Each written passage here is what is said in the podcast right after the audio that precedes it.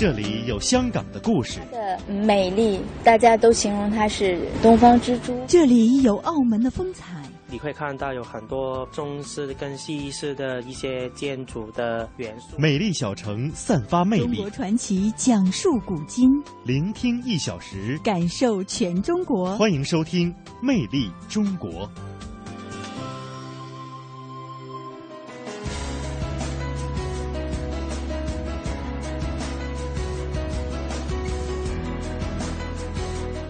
听众朋友，大家好，欢迎您收听中央人民广播电台华夏之声为您送出的《魅力中国》节目，我是马瑞。各位好，我是宋雪。节目的一开始，来为大家介绍一下今天节目当中为您准备的主要内容。工业游成为天津旅游的新名片，今年将吸引更多环渤海地区的游客。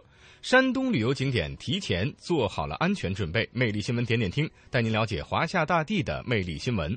今天的中国采风，我们要带您了解独龙族非常独特的手工艺服饰的制作技艺。博物馆风采，今天我们带您去位于中国八大古都之一的河南安阳的中国文字博物馆，了解中国古汉字的发展历程。魅力小城将会游走河南郑州，寻找一下属于郑州的文化音符。中国传奇走进中国京剧四大名旦，品读他们的故事。魅力中国首先进入到今天的魅力新闻点点听。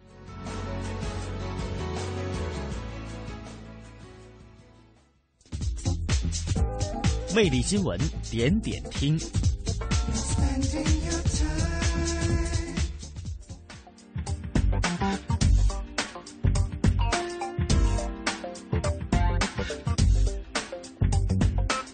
好的，来到魅力新闻点点听，第一站天津。到天津呐、除了五大道小洋楼之外，游客还能看什么呢？从二零一二年三月天津市启动工业游项目以来，已经有包括空客 A 三二零、中航型直升机等十二个工业项目被纳入了游览线路。两年来了，已经有二十万人参与到了旅游当中。工业游已经成为天津旅游的新名片。今年天津市还将继续加大工业游的发展力度，以吸引包括更多环渤海地区的游客。详细情况来听中央台记者发回的报道。据了解，天津是传统的工业城市，很多企业在全国乃至世界都享有盛誉。目前，仅天津滨海新区空港经济区内就有十二家企业能接待工业游。空港经济区作为滨海新区的经济功能区，近年来聚集了一大批世界五百强和国内外知名企业。这些大企业在推动天津经济发展的同时，也为旅游业提供了强有力的载体。为了更好地展示这些优质旅游资源，从二零一二年四月开始，天津国旅和空港经济区合作开发了工业游项目，吸引了大批游客。天津国旅滨海分部总经理蒋涛说：“今年他们还将开拓北京、河北等周边市场，预计游客量将突破十五万人次。对北京和河北呢，我们就加强宣传，吸引那边的游客。这个产品开发上，我们以前呢只是通关，今年呢就是想深挖企业内涵，增加对游客参与的环节。比如说利民调料，能够亲手制作酱料；还有呢，空客我们今后不定期的组织这个专家给大家伙讲一下这个飞行的安全知识。预计今年五月，无人机制造基地也将开放工业游项目。下半年，空港经济区内还将建设一座航空航天专业展览馆，将空港内一些航天企业的生产过程和技术成果通过电子信息等手段展示出来，供游客参观。天津滨海新区空港管委会贸易发展局局长鲍建说：“为了迎接更多来自天津及环渤海地区的游客，空港经济区除了要不断拓展资源，还将在资源整合上下功夫。通过一年到两年的时间，我们需要把整个工业流的服务提升高上一个大的层次。好的，魅力新闻点点听的第二站呢，我们一起来到山东。天气呢逐渐的暖和了，那外亲外出踏青的朋友们也是要注意安全。清明小长假呢马上就要到了，随着游客的增多，各种的娱乐设备也是迎来了新一轮的考验。而眼下各个景区的准备情况如何呢？我们接下来到山东来看看山东的情况怎么样。摩天轮、旋转木马是城市公园常见的大型游乐设施。从三月份开始，省内娱乐园区对游乐设备由秋冬季的每周一检增加到每天一检。今天，临沂质检部门对市区公园进行了随机抽检。螺丝哈，这个螺丝的连接，还有这个地脚螺栓哈，这地方的地脚螺栓都要进行检查。检验合格，工作人员能否规范操作也是关键。这两个都爱吗？不是，就是现在夏天里面启动了。相对城市公园的小范围集中、面积广、游客分散的大型林场园区，安全提示任务更加繁重，一个烟头都有可能造成惨剧。在淄博圆山林场，每位进入景区的游客都会收到一条温馨提示的短信，提示游客注意林区防火。现在都能积极主动的配合工作人员，把火种啊留在检查站，这种方式啊效果非常明显。目前，相关部门已经对全省十七市景区内运行的游乐设施、客运索道和电梯进行了拉网式检查，对存在事故隐患的设备下达了特种设备安全监察指令书。游客发现安全隐患，可以拨打山东省旅游局二十四小时安全投诉电话零五三幺八二六七六二五五进行举报。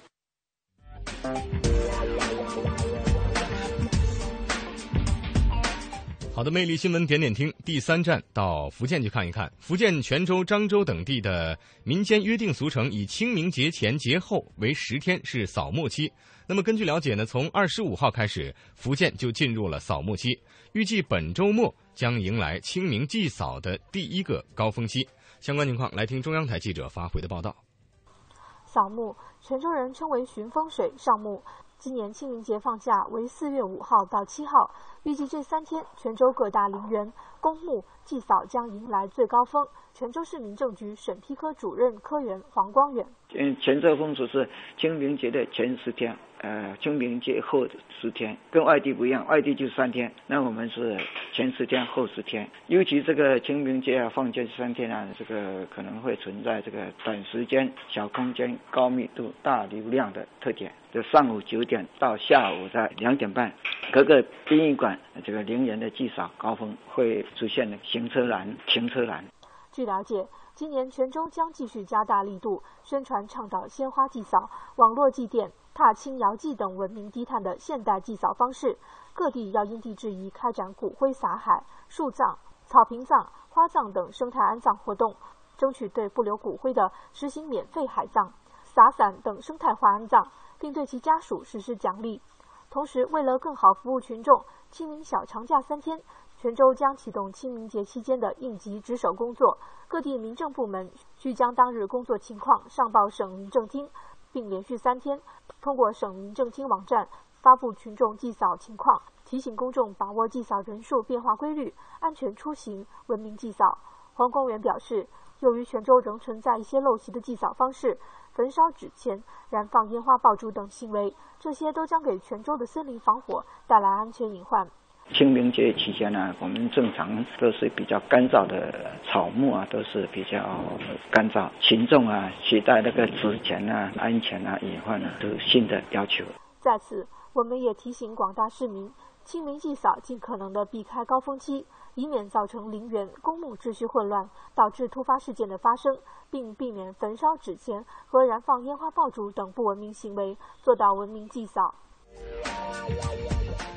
魅力新闻点点听第四站大连，辽宁省的大连市为了改变村卫生所就医条件差这样的状况呢，从二零一三年开始投入了一千五百万元，为全市的村卫生所来配备基础的医疗设备。而目前呢，设备已经配送无安装完毕，陆续的投入了使用。我们一起来了解。大连市旅顺口区铁山街道大刘家村村民任淑华患有慢性支气管炎，经常咳嗽、痰多、呼吸困难。日前，他来到村卫生所就诊，医生用最新配置的超声波雾化器给他做了雾化治疗，症状有了很大缓解。大连市旅顺口区铁山街道大刘家村村民任淑华。呃，以前呢，要是感冒上不来气儿啊，我就是上去医院，坐车也不方便，还得耽误工。呃，卫生所有几个先进设备啊，我我就上这雾化，又方便还又便宜。大连市按照一村一所每间一万五千元的标准。为全市所有九百九十七个村卫生所配备基础医疗设备，包括心电图、血糖仪、制氧机、高压消毒锅等十几种仪器和药品柜、无菌柜、诊查床等设备，村卫生所就医条件明显改善。大连市旅顺口区铁山街道医生刘淑琴。我们过去不会做的东西了，现在都会做了，比如像心电图了、雾化器、紫外线消毒车。我现在一般的风湿病啊、高血压病和这冠心病啊都可以治疗。大连市将进一步解决村卫生所的房屋问题。具备条件的村卫生所搬入新建的农村社区卫生中心，面积达到六十到八十平方米；条件差的适当维修改善，总计投入一千八百万元，加快信息化建设，对村卫生所和乡镇医院实施一体化管理。大连市卫生局基层卫生处处长朱旭芳。要在村所这一级医疗机构实施基本药物制度，将我们现在的村所的药价降下来。新农合的定点医疗机构将延伸至村卫生室，方便农村老百姓就医，给他们提供一个质优价廉的医疗服务。看，东西南北何其辽阔；听，古韵今曲五彩缤纷；说。典故传说、正文杂史，中国采风。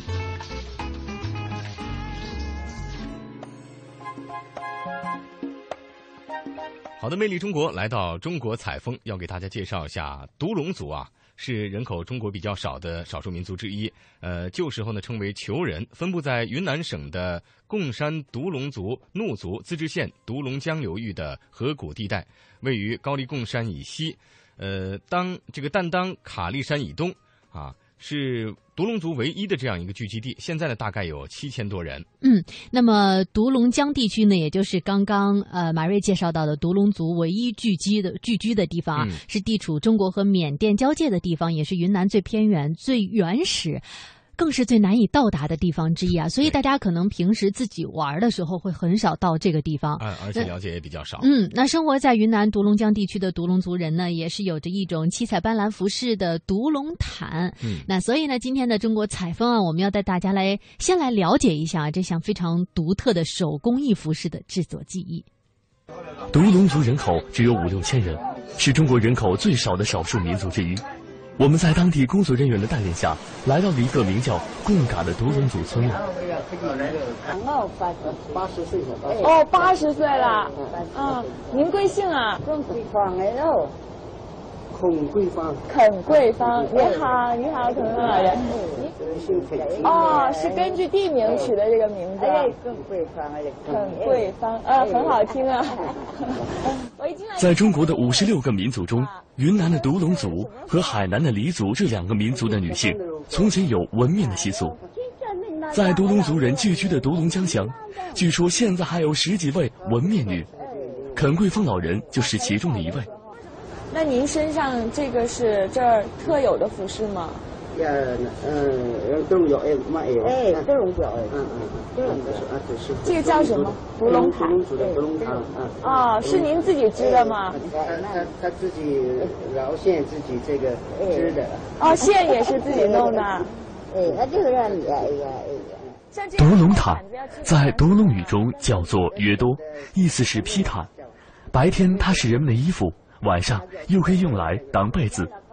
独龙毯已是独龙族文化的一个代表。随着独龙族人生活水平的提高，过去单一颜色、制作粗糙的独龙毯，现在变得越来越漂亮，越来越精美。听说我们想看看独龙毯是怎么织出来的，老人带我们出了门，到他织布的地方。这是一座新式的独龙族村落。过去独龙族所居住的茅草房，现在独龙家已经越来越少了。逐步被新建的木板房所替代。这上面也有。老人给我们演示着织独龙毯。他小的时候就开始学织布，大约十五岁时就开始自己织独龙毯了。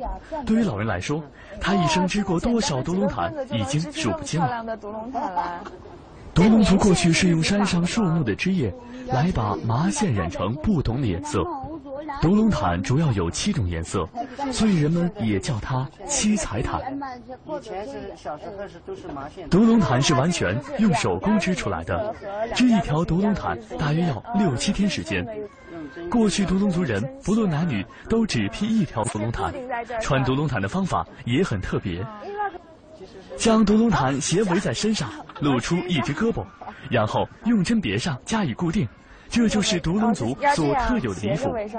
过去世世代代的独龙族人一生都穿着这样的独龙毯。现在啊，这个独龙毯已经穿在我的身上了。你看啊，它有一点像披肩。可是呢，它是非常简单的一种披肩，直接用一根针就固定在这上面，而且不像披肩那样容易滑下去，它也不像衣服那样就是全部都裹在身上，穿上和脱下来都非常方便。穿上呢，只要把针别上，那脱下来一拔就可以了。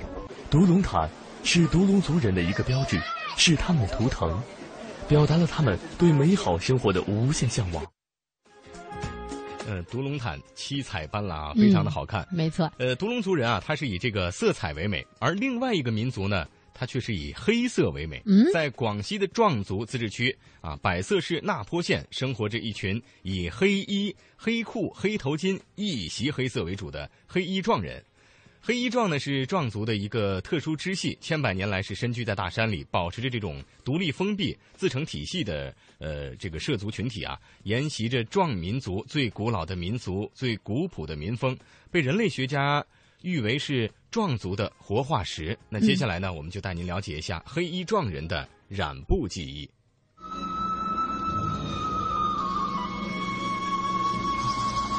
那坡。是黑衣壮在广西唯一的聚居地，他们分布在那坡八十二个村的三百七十七个屯中，现有九千多户，总人口五万多人。我们要赶往的这个黑衣壮的村寨叫做吞利屯。干啥呢？这个自己做的，这个是自己织的布啊。刚进寨子，我们就遇到了刚刚做好黑衣壮布料的祖孙俩。那你就听不懂，你还回答我？你这个布是用来干嘛的呀？啊，嗯，扮做啊。啊？他说什么？阿妈说什么？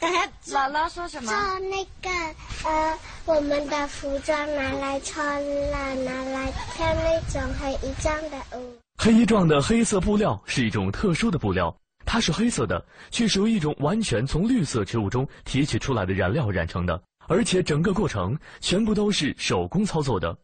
布料上有条纹，非常耐磨。一般可以穿上几十年，黑色也成为黑衣装的代表色。你平时也穿这个衣服吗？穿。那你怎么现在没穿呀？现在不穿了。姥姥还没给你做好，是不是？阿 妈，你多大岁数了？对对。没给拉贝。哦，哎哎，这这盘喽。七七七十七十三，七十三，哦，七十三，哎，这小翻译太管用了，谢谢你给我翻译啊！你看，我七十三岁了，身体还特别好，还自己自己织布染布。寨子里的黑衣壮大姐告诉我们，织布染布几乎是每一位黑衣壮女人都要做的事情，家家户户都会有一台老式的织布机，几户人家会合用一个染缸一起染布。手艺好的人也会有很多外村的人请他染布。染布是制作黑衣壮布料最繁琐的一道工序。据说，一块传统的黑色布料竟然需要染二十四遍才能完全染好，而且从制作染料到漂染的方法都很有技术含量，不是单纯的数量累加。所以这也是制作黑衣壮布料最有趣的一步。这个水的颜色是发黄色、棕色的那种。这个颜色染出来的布怎么会是黑色的呢？黑色如果是黑色的，它不黄的是染布不行的。哦，就它变性变变性黄的。啊，要这种黄的才是好的，可以染布的。呃，我放了啊。哎哎，你就放下。我看它怎么怎么就变成了黑色的。每每次我们搬下去就是只要一个钟头。啊，这个要再拿上来。哦。呃，拿上来要个两个钟头，我们再放下去，这个泡一会就可以拿上来。你看，就已经有一点有一点蓝色的。哎呀，它跑到我手上会不会也会不会手着它？染的颜色越深。所以，技艺高超的黑衣壮女人可以把布染成黑、黄、青等自己满意的颜色。布每染一次，都要用清水漂洗，然后晾干后再染。这样反复进行，一般要二十四遍，甚至更多。所以说，染布是一个非常复杂的过程。从前，壮族妇女以能掌握到精湛的染布手艺为最大的追求。许多女孩十几岁就跟着母亲学习染布，到了出嫁年龄，就已经能够熟练的掌握染布技术。按照旧的风俗，壮族姑娘的染布手艺是否精湛，事关是否有家教素养，还会影响到能不能嫁到好人家这等人生大事。黑状染布的染料是用天然的植物蓝靛草做成的，而它的加工过程可以说是不可思议。蓝靛是一种草本植物，每年春末夏初。壮族人几乎家家户户都要选择两三分地专门种蓝靛，甚至房前屋后也都种着蓝靛草。谁家要染衣服，随便在哪儿都可以摘上一把叶子用。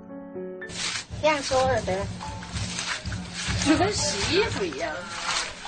蓝靛草要先在水里用手搓碎，染布多的话，蓝靛用量大，就要先浸泡三四天，让枝叶腐烂。做这种染料还需要加入石灰水。因为这样才能把汁水里的色素浓缩，做出一种叫做蓝靛膏的物质来。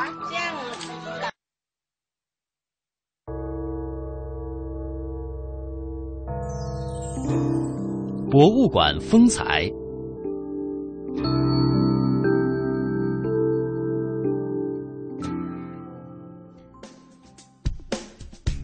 欢迎您继续收听中央人民广播电台华夏之声为您送出的《魅力中国》节目。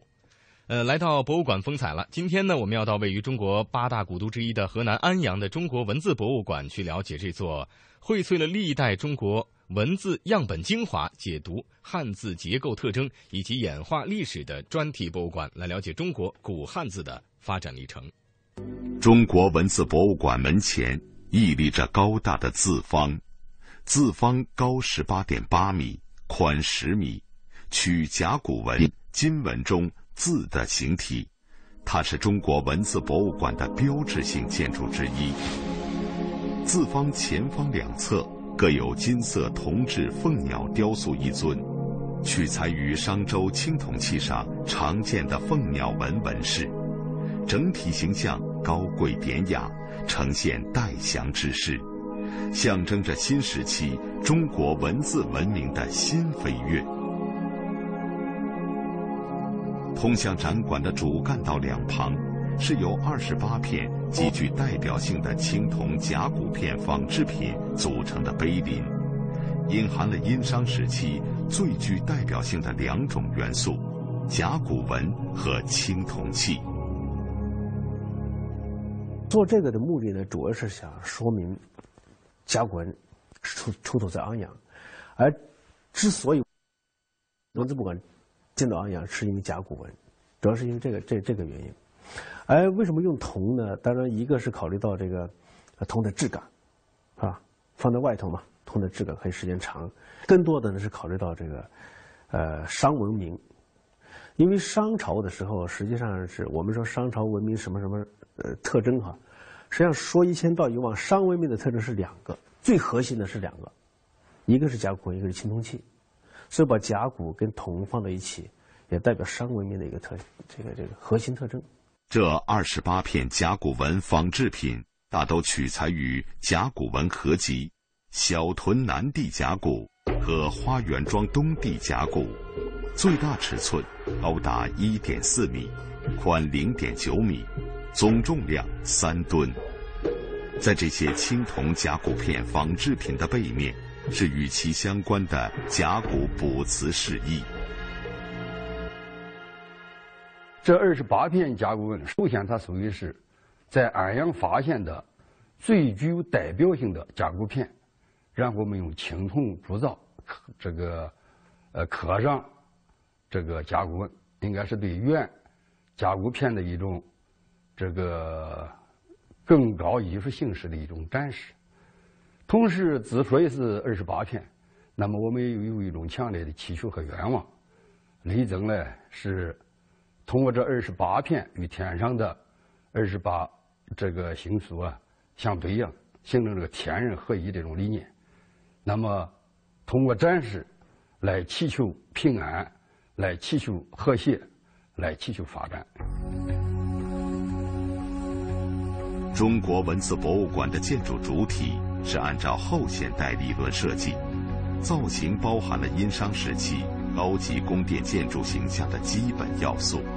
采用殷商时期的饕餮纹、盘螭纹图案浮雕金顶装饰，引起殷商宫殿四阿重屋联想。雕墙和雕柱均使用了红黑图案，渲染出殷商文化辉煌的艺术效果。所谓四阿，是指四面坡；重屋则指两重檐。四阿重屋是古时高大的殿堂，为了保护夯土台基和檐柱、土墙，同时不影响通风和日照，以及屋盖高耸而形成的一种建筑风格。比较典型的有二里头宫殿基址等。中国文字博物馆的造型定位采取殷商甲骨文、金文最富有哲理、最经典的建筑形象。象形文字的“雍”字进行设计，整体建筑布局充分体现了中国传统建筑的艺术风格。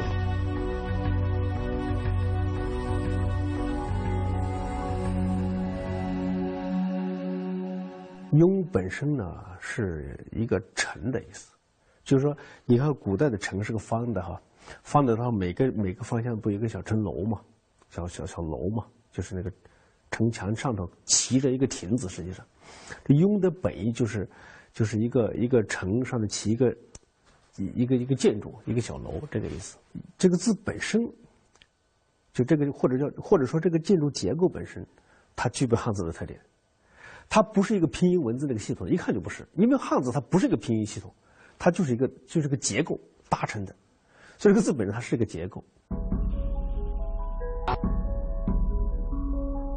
事实上，中国文字博物馆的整体建筑还隐含着另外一个古老的文化符号。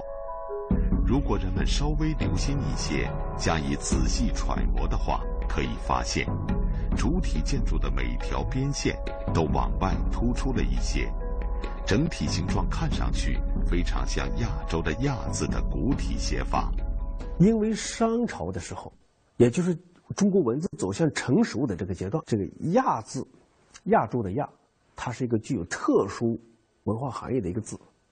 就是你这个字每个方向出来一点，不就成了亚洲的“亚”的古体写法吗？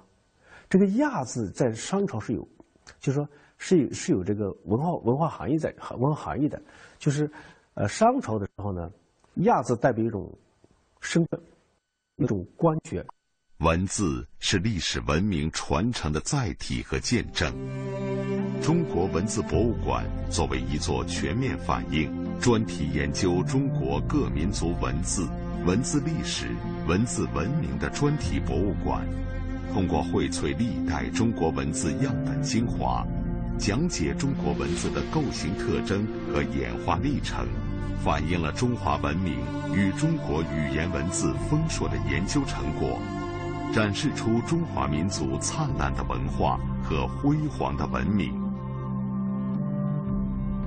在中国文字博物馆的序厅，按照东西南北次序，分别展示了中国文字载体发展史、中国书法史、甲骨文和少数民族文字的四面浮雕，顺序是自上而下，时代则由远及近。彰显着文字作为中华文明载体恒久的独特魅力。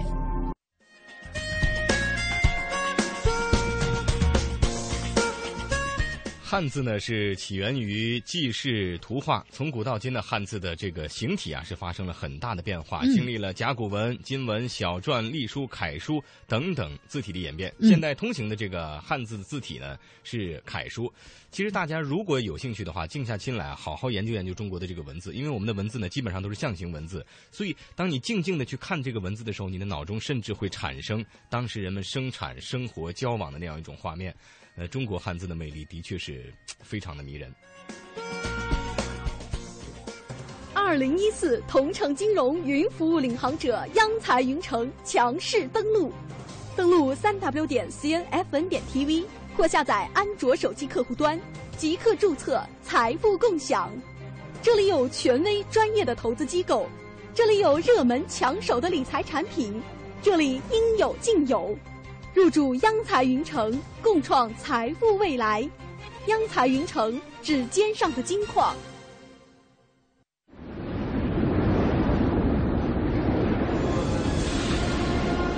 这是黄河之水的滋养浸润，这是黄土高原的豪放之情，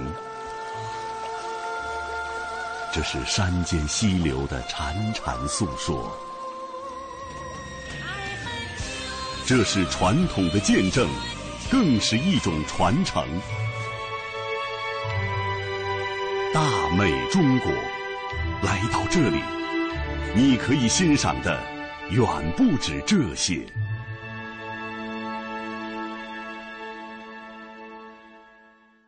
讲文明树新风公益广告由金牌公司赞助播出。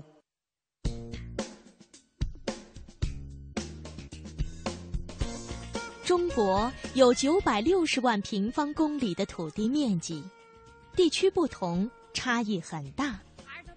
方言语调东西南北，经济变迁层次多样。想寻找中国的魅力，请您继续收听《魅力中国》。魅力中国，聆听一小时，感受全中国，感受全中国。小体现精致，小会拥有无穷魅力。中国的许多小城里蕴藏丰富的故事，魅力小城。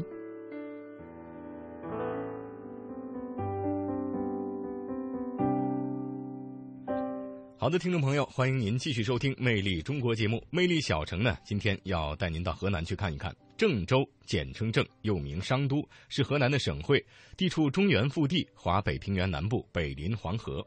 郑州是国家重要的综合交通枢纽，新欧亚大陆桥及黄河流域第一大城市和经济中心，中原经济区及中原城市群的中心城市，是中国首个国家级航空港综合实验区。嗯，那么郑州呢，也是华夏文明的重要发源地，是三皇五帝活动的腹地，中华文明的轴心区。那今天的魅力小城，我们就跟随本台记者游走郑州，听听豫剧，寻找一下属于郑州的文化音符。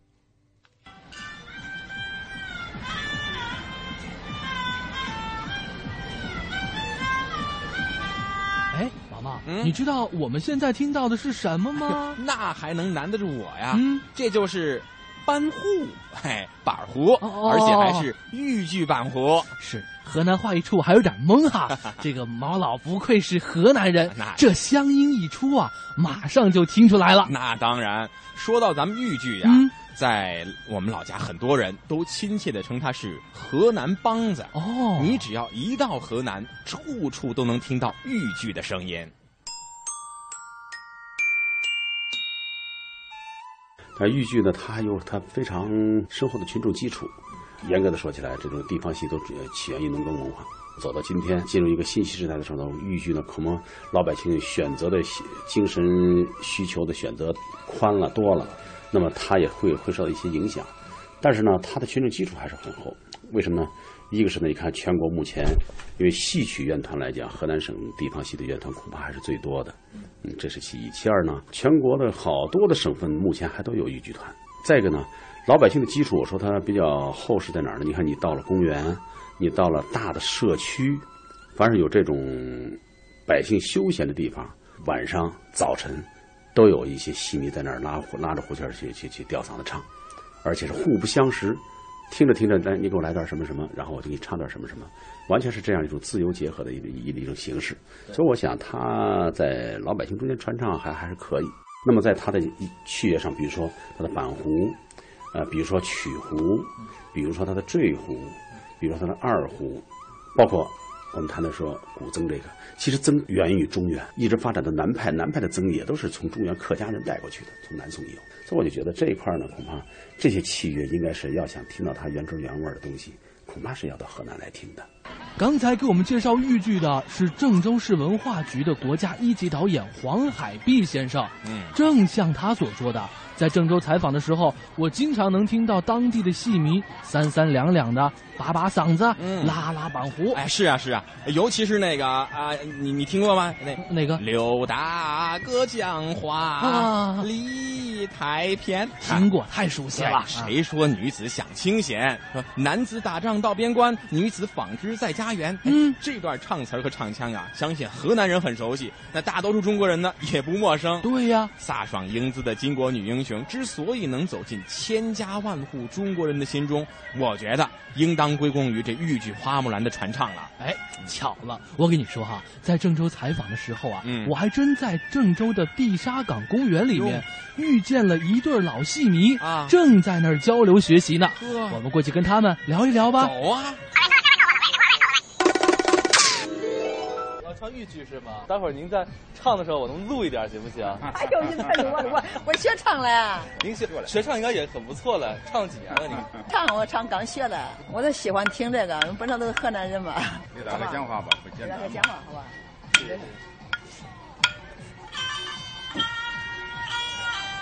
刘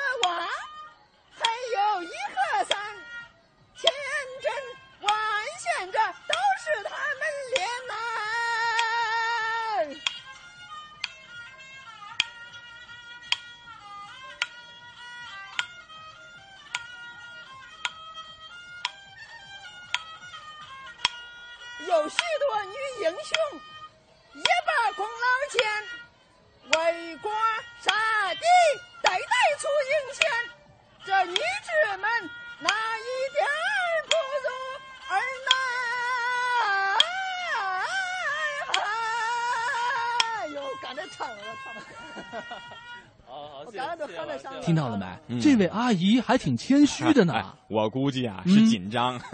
作为河南老乡啊，我就觉得人家唱的还是相当不错，起码咱们听能听出来这河南的味道啊。对呀，哎，平时在办公室还真很少听到毛毛啊呃能哼一下豫剧哈。哎哎，我跟你说哈，嗯说到这豫剧哈，据我的了解，它传承的时间呢，大概有上百年的历史了。嗯，早在清代的乾隆年间，已经成为了河南很有影响的戏曲剧种了。你说的没错。就说现在的豫剧吧，嗯，呃，吸取了昆腔、吹腔、皮黄，还有其他梆子声腔剧种的艺术因素，嗯。同时呢，也广泛吸取了河南民间流行的音乐、曲艺说唱和俗曲儿小令，形成了豫剧朴质醇厚、丰富细腻、富于乡土气息的剧种特色。没错，哎，我还记得我小的时候啊，嗯。虽然我们家不是河南的啊，但是呢，我身边的长辈啊，都特别的喜欢听一些豫剧的选段。是吗？啊，比如说那个刚才你唱的呃《花木兰》啊，《朝阳沟》哎呦啊，直到现在呢，这些经典的曲目依然被大家争相的模仿呢。没错，没错。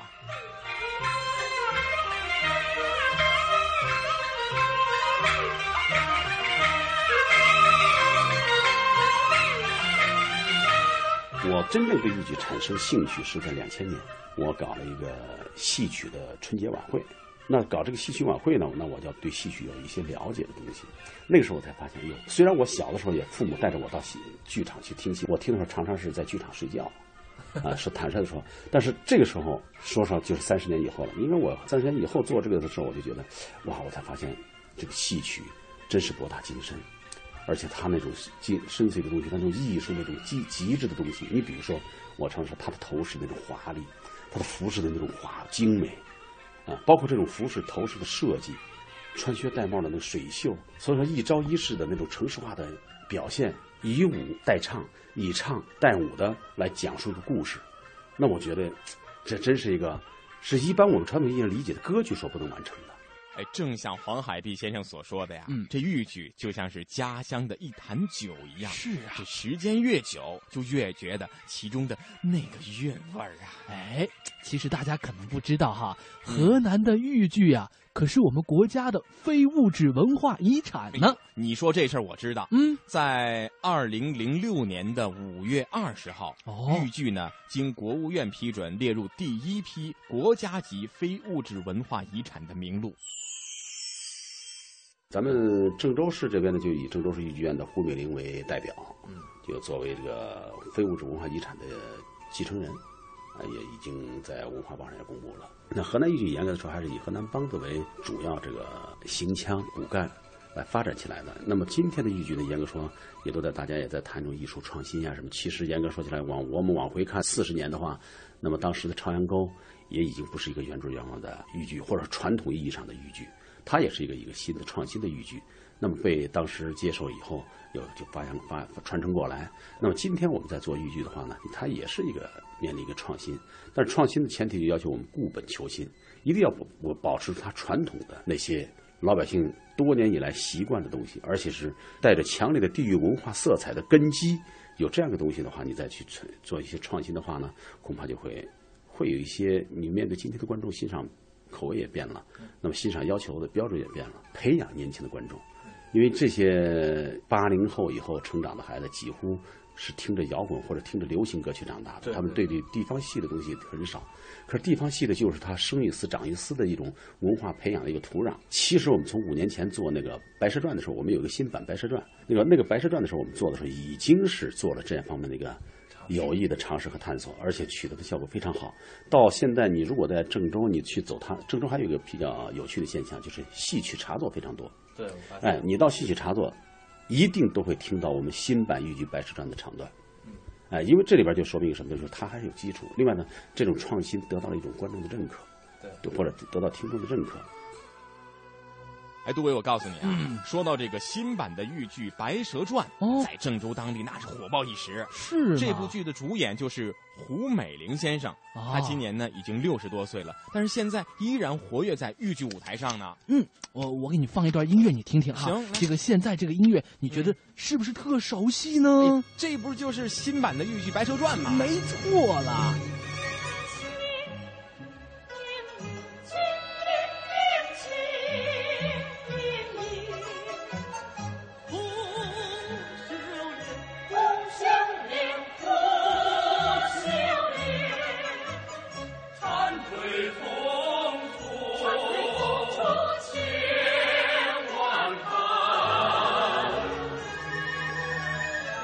白蛇传》应该说，因为你参与其中了，可能快感就又有所不同。比如你欣赏的东西，你是被打动，你陶醉其中呢，你是一种接受感染的；你参与其中的事呢，你是有一种创作快感。你这种创作快感，如果对被观众认可的时候呢，你会有一种极大的满足。身在其中创作，你获得的满足和你去接受一种美的感染的满足，它真的有本质上的不一样。那么《白蛇传》呢，我想恐怕。我感受比较欣赏的是，首先是李六乙这样一个导演，能在这个戏里边把他一些好多戏剧的手段运用其中，而且又发展出新的戏曲程式。我觉得它是一种戏曲革命的行为。一，它的形式感，戏曲呢，在今天做出这样一种形式感的东西，而且这种形式感不是靠戏曲的声，刚才我们谈的声光电、光效、音乐来来单单靠这些来完成，它首先归到。根上归到本上，他所要走的形式感是一个在你戏曲程式化的基础上发展出来的。你比如他的修炼一场戏，整个场面一个一个修炼那场戏，完全用了戏曲的扎靠，把一个扎靠的这个动作分解到这个情景当中来，成为一种百年修炼的一种仪式。包括一些水袖的使用，包括地狱小丑的那种，就是判官的那种那那那种发那那那种处理。我想这这应该说在今天的戏曲舞台上都很少看到，或者是至少是空前的吧。以后可能有的其他的创新会比它更好、更成功，但我觉得至少它迈出了第一步，而且这一步迈得很很成功。刚才啊，黄海碧先生已经把新版的豫剧《白蛇传》的特点给我们做了一个介绍。可以说那是精益求精。哎哎，我记得当年我曾经有幸在郑州看过一次这《白蛇传》演出啊，什么情景？当时包括当时我在内的现场的很多观众都被那些惊艳的舞美、时尚的唱腔所折服了。哎，就像你说的哈，嗯在我采访的过程当中啊，作为参与新版豫剧《白蛇传》创作的黄海碧先生，人家也是颇有感受呢。《白蛇传》我觉得可能更具有歌唱性，它拥有了歌剧里边的咏叹调和宣叙调的一一些表现。哎，你看，不就变味儿了？呃，他没有，因为为什么说他没有变味儿？因为这个豫剧唱腔的设计者耿玉清老师，他是一辈子就写豫剧的。你让他写歌，他肯定他根本不会，于是他写东西一定是豫剧的。但是呢，在豫剧里边要有新的东西，新的东西什么？我比如像要他的歌唱性，要他叙事性，要他内心独白的那种咏叹。有了这样一个要求，他在创作的时候呢，他就有又又有不同的东西创作出来。说他一些行腔写的的的确确，在这个《白蛇传》里边，之所以我刚才说的能在一戏曲插座里边呃传唱，应该说是有收获的。它的价值应该说，一，它是你最根本的文化的积淀和传承的载体之一；其二，它仍然在今天有它豫剧生发、产生影响、感染观众的魅力。这个魅力应该说，如果是说我们在固本求新、创新做得好的话呢，会更有魅力。那也就是说，是我们今天艺术创作者的责任，怎么样赋予戏曲、赋予河南豫剧更多的魅力，使观众能够更广泛的接受。这一次的郑州之行啊，我就发现，嗯如果在河南没听上一场豫剧，还真是一件非常遗憾的事情呢。那是，嗯不过现在的豫剧啊，已经不再是河南的地方剧种了。它作为中原文化的象征，已经在走向了世界各地。陈英就故，几度到台湾、到香港去去演出。你看台湾就有豫国光豫剧队，呃，香港没有，但是到香港看媒体上介绍也颇受欢迎。豫剧能到港台数度的跨海去演出，我想如果没有那边的需求，你也走不出去。在台湾去演出也好，在香港去演出也好，你肯定河南籍的观众是趋之若鹜的。为什么？他等于相亲来了，他家乡的亲人来了，他要来相亲，对吧？他要听乡音。他在那儿，他需要一种根的意识，对他有一个牵挂，需要对他一个撕扯。那这个撕扯和牵挂，他需要一一一种回应的满足。那当有豫剧、有家乡戏来的时候，他肯定是趋之若鹜。听到了吗？这呀就是乡音。作为在外漂泊的河南人，一旦听到熟悉的豫剧，就知道那是来自家乡的呼唤，这就是根，是家。刘大哥讲话，理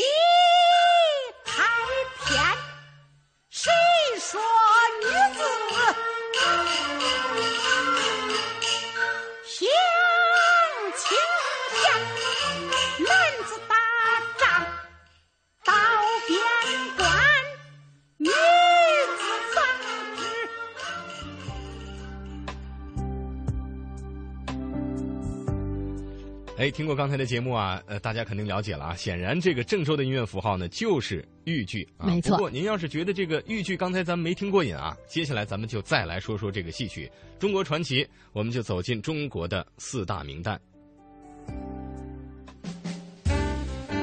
中国传奇。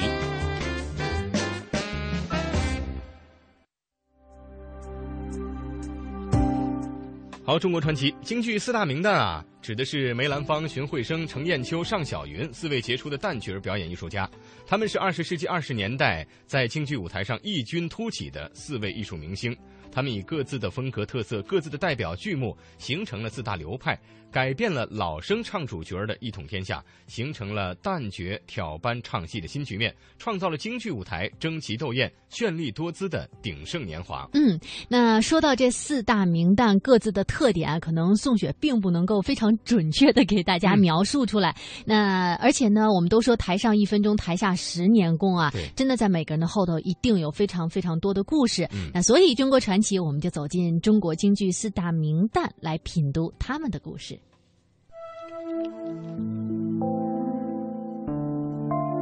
有人说，如果你青春年少，却有着华贵的气质，可以听一出梅派的旦角戏。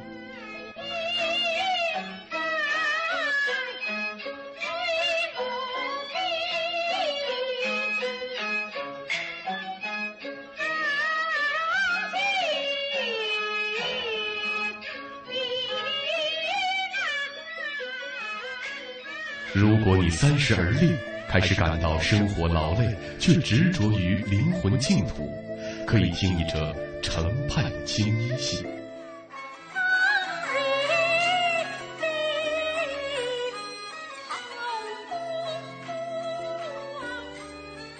京剧的舞台可以展现出人生的精彩片段。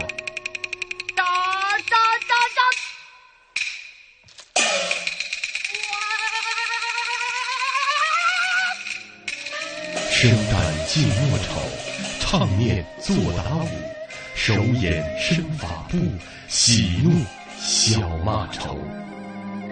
走进京剧，感受国粹的魅力。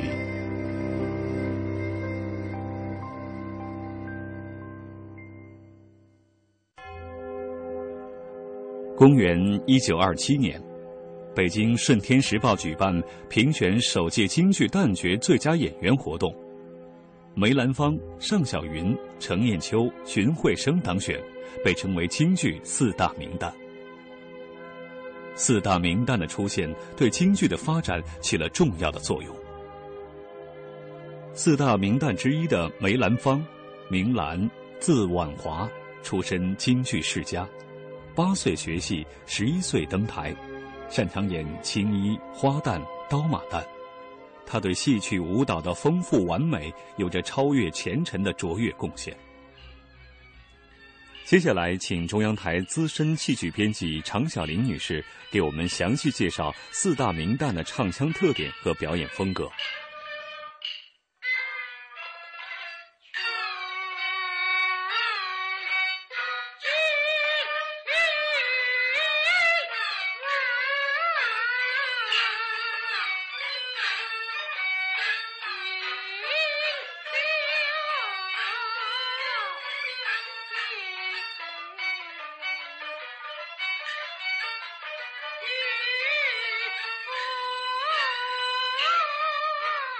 呃，梅先生的嗓音特点啊，有这么几个字来形容啊，就是脆、亮、甜、润、宽圆俱备。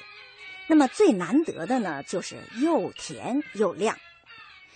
梅先生精通音律，这是大家都知道的。他的嘴里的功夫非常的好。那么他的唱法呢，呃，在他形成个人风格的过程当中啊，他就是。新腔不断的创出，但这些新腔呢又无腔不似旧，要按照他的话就说叫一步不变形。梅先生的一生创演了许多载歌载舞的剧目，在这些剧目当中呢，他从武术、古画和戏曲各行当的演技当中提炼创编了许多极为精美的舞蹈，比如《天女散花》的丑舞。麻姑献寿的秀舞，以及《霸王别姬》的剑舞等等。除此之外呢，梅先生的艺术在国外也很有影响。他呀是把中国戏曲传播到国外，并获得国际盛誉的第一个表演艺术家。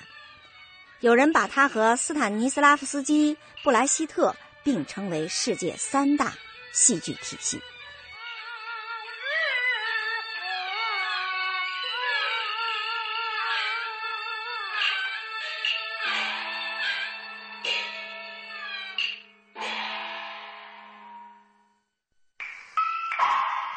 四大名旦之一的尚小云，原名德全，字启霞，幼学武生，后改青衣。代表剧目是《三娘教子玉堂春》。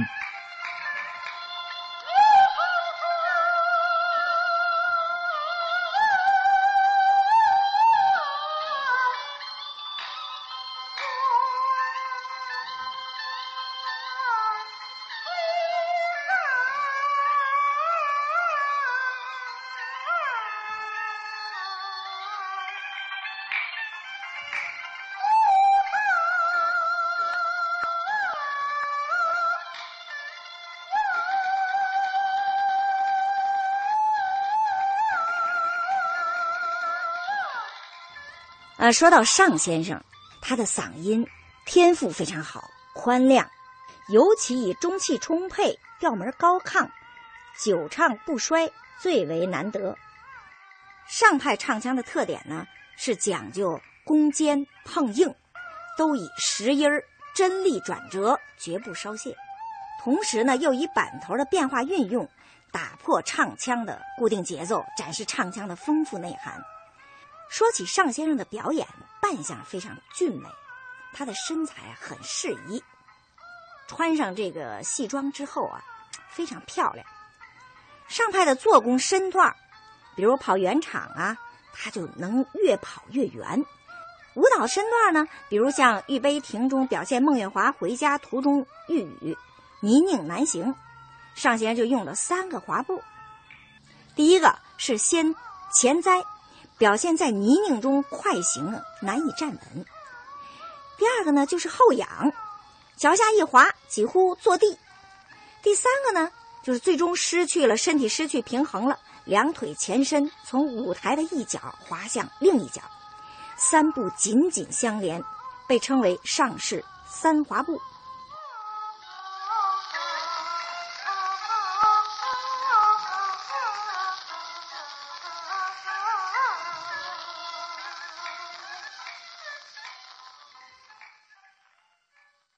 四大名旦之一的程砚秋，原名程琳，六岁学艺，师从荣蝶仙，曾拜梅兰芳为师。十二岁正式搭班演出。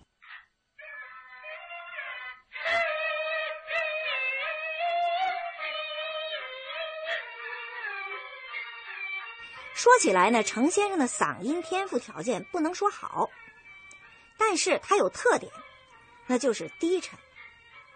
他的嗓音低，不沉闷，非常耐听。程先生的唱腔艺术也是独树一帜，也就是说，他发挥了自己的这个特点，这个低沉的特点。程派唱腔的魅力和特点呢，表现在委婉细腻，感情丰富。它不像梅派那样甜美，更不像上派那样昂扬，它是以低回婉转细腻取胜。在中国京剧史上，他成为一个杰出的婉约派的艺术大师。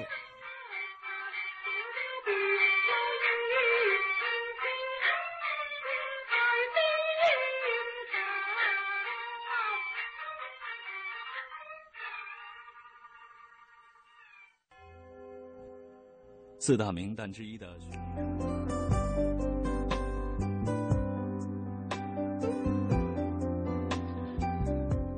嗯，好的，呃，帮宋雪补充一下啊，刚才宋雪找了一下梅兰芳的特点啊，梅兰芳艺术家呢，他是以这个庄重深邃、气势非凡、凝练简洁而一压群芳；尚小云呢是这个神完气足啊，程砚秋是这个文武呃昆乱，这个精湛呃是以称为特点啊，这个词儿有点太太绚丽了，然后说的 还是听听吧，还是听听好。